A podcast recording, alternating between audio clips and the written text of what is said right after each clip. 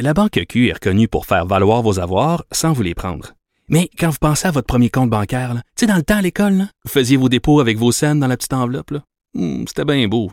Mais avec le temps, à ce compte-là vous a coûté des milliers de dollars en frais, puis vous ne faites pas une scène d'intérêt. Avec la Banque Q, vous obtenez des intérêts élevés et aucun frais sur vos services bancaires courants. Autrement dit, ça fait pas mal plus de scènes dans votre enveloppe, ça. Banque Q. Faites valoir vos avoirs.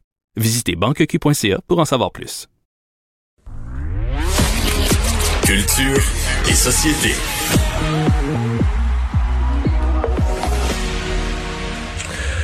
C'est le temps de parler culture avec Anaïs Gertin-Lacroix. Bonjour Anaïs. Bonjour Mario.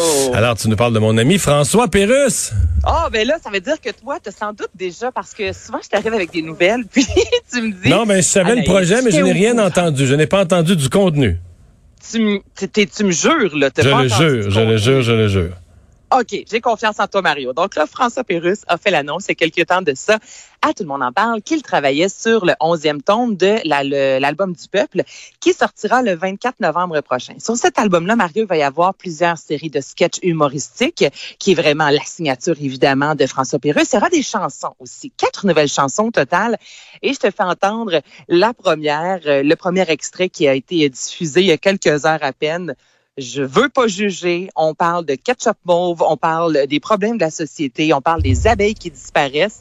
Il y a un côté très, euh, je te dirais, engagé dans les textes et en même temps, évidemment, c'est très humoristique. Alors voici, je veux pas juger.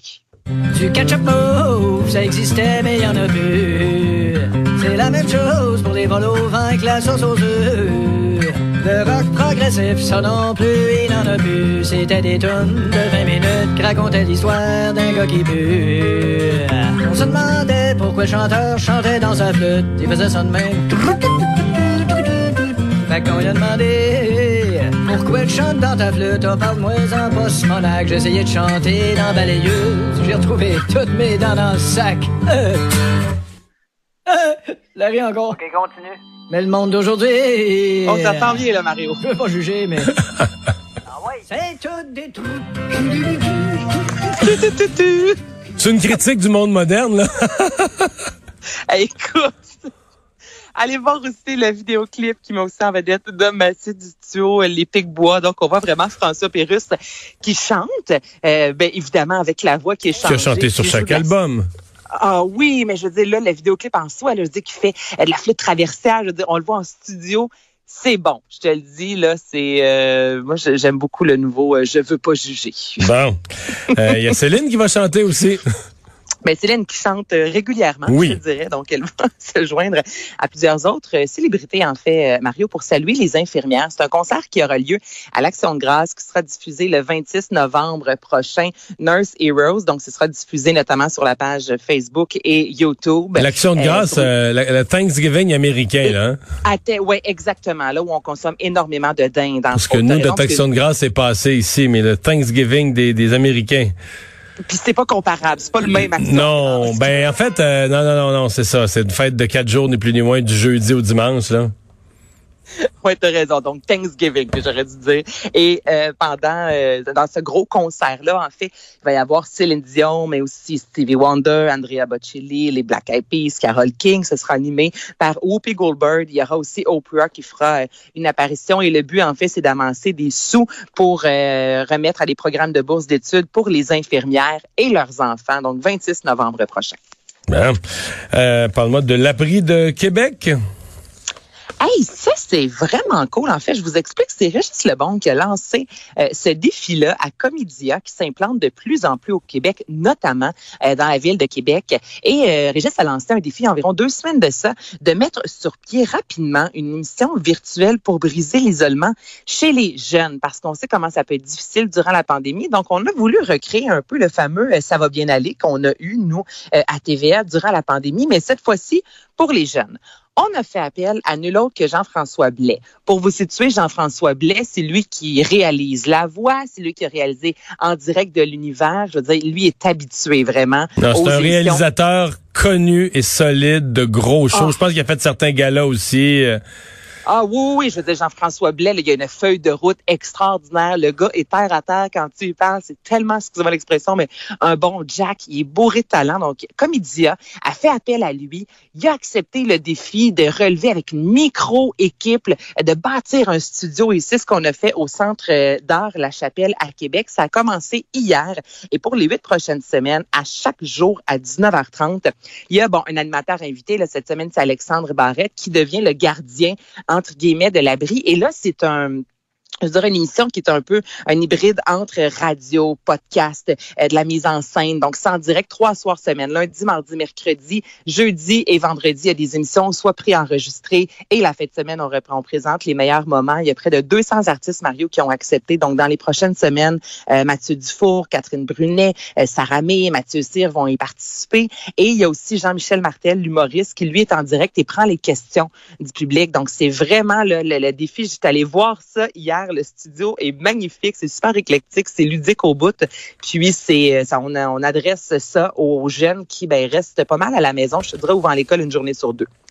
Bon, mais ça va être bien ça. Ben, c'est le, maire, le, le maire de Québec qui a pensé à ça, mais comme c'est en ligne, ça va être disponible pour les jeunes de Val d'Or aussi, là. Ben oui, exactement. c'est juste que c'est Régis Lebombe qui a fait comme, mais là, on peut-tu, s'il vous plaît, penser à nos jeunes aussi? Donc, on met ça de l'avant, mais oui, effectivement, puis c'est gratuit. Les gens vont faire un tour sur la nouvelle plateforme de Comédie A, puis euh, on, s'inscrit, puis on a accès gratuitement euh, aux émissions à tous les soirs. Et si on parle de Ken Spears, c'est pas nécessairement tout le monde qui connaît le nom, mais si on parle de ce qu'il a créé, là, d'après moi, on rallie tout le monde. Ouais, si je dis Scooby-Doo, là, je pense que ça parle à pas mal de gens. Ken Spears, qui est un des euh, co-créateurs, en fait, un des partenaires de créateurs de Scooby-Doo, qui est décédé euh, à l'âge de 82 ans. Et ce qui est particulier, là, c'est que son, partner, donc l'homme avec qui il a créé Scooby-Doo, c'est Joe Ruby, qui est décédé aussi cette année, Mario, le 26 août dernier. Donc, les deux sont décédés la même année. Eux qui ont lancé Scooby-Doo sur la chaîne CBS en 1969 et en entrevue. Et ils disaient... Ben, Scooby-Doo, c'est de 69, c'est plus vieux que moi, Scooby-Doo. Ben écoute, toi, t'es oh. quelle année? 70. 70, 60. Toi, t'es pas 70? Oui. Si j'ai eu 50 ans cette si j'ai eu 50 ans en 2020, il y a des grosses chances que je sois raison, t'es à 70. non, non, mais Scooby-Doo, c'est 60 ans. Mais tu vois, je pensais que c'était, que c'était apparu, mettons, quand j'étais enfant, là, que c'était les premiers. Okay, c'est, non, non, non, ça fait un petit bout de temps, le lancer Scooby-Doo, là, euh, Where euh, Are You? Ça a été, comme je te dis, 69. Et ce qui est particulier, c'est qu'en entrevue, il n'y a pas si longtemps encore, les messieurs avaient dit qu'on, les autres pensaient que ça allait durer une saison. ils se disaient, bon, pendant une saison, on va avoir Fred, Shaggy, Velma, Daphné, le chien Scooby-Doo, tant mieux, ça va marcher. Ben, ça a fonctionné quand même pendant 38 ans. En 2002, on a eu un film avec euh, Freddie Prinze Jr., entre autres, et Summer Mitchell Geller. Donc, c'est quand même une grande réussite pour Scooby-Doo qui, comme tu on dis, tout le monde aime Scooby-Doo. Tu sais, il y a certains, certains types de bonhommes, ah, des gens sont plus ça, South Park, t'aimes ça, t'aimes pas ça. Mais connais-tu quelqu'un qui aime pas Scooby-Doo? Tout le monde aime Scooby-Doo, tout le monde. Puis sais-tu quoi? Scooby-Doo, ça joue, là. Mais elle est dans une pièce, mettons, fait un party, ben, on n'a plus le droit, mais fait un party dans un chalet avec toutes sortes de monde, là. Puis mets un Scooby-Doo, là, puis dis rien, tout le monde va être aggloméré. C'est pas écœurant comment c'est bon, mais c'est comme tu finis que ça t'accroche, tu le regardes. C'est très fort Scooby-Doo, parce que c'est pas c'est pas si hot que ça quand tu y penses. Mais tu te dis, même Scooby-Doo, dans un chalet, il y a du monde qui font toutes sortes d'affaires, là, puis qui joue aux cartes, puis à la fin, tout le monde va regarder Scooby-Doo. C'est vraiment... Non, mais t'as raison, mais le thème est universel aussi. Je veux dire, ça reste des, un mystère, ça reste quatre ados qui euh, résolvent des mystères. Il y a quelque chose, ça marche. Des films comme ça, ça fonctionne. Les livres, où est-ce que C'est bien que tu dises que c'est bien que tu insistes sur le fait qu'ils résolvent des mystères. Parce que contrairement à tous les services de police sur Terre, il n'y a pas d'enquête qui finisse à plat avec eux. Là. Je veux dire, à la... Non, non, non. Mettons, à la, à la 16e minute, il arrive... Parce que, tu sais, c'est vraiment sur un... C'est vraiment sur un modèle, les Scooby-Doo. À la 16e minute, il arrive à 17e, il trouve. À 18e, il enlève le masque. Ils se battent un peu, ils font une course. Puis à 19e, il enlève le masque. Puis, puis à 22 minutes, puis que c'est un format de 22 C'est fini. le générique commence. C'est ça, exact. c'est ouais, magnifique, Scooby-Doo. Mais ça fonctionne avec le chien Scooby-Doo, donc les deux euh, qui nous ont quittés euh, cette année. 82 ans, je trouve que ça reste quand même jeune. Hmm. Euh, il est décédé à la suite de symptômes de la maladie d'Alzheimer. Ben, merci beaucoup, Anaïs. Ben, ça me fait plaisir, Mario. À, demain. Bye bye.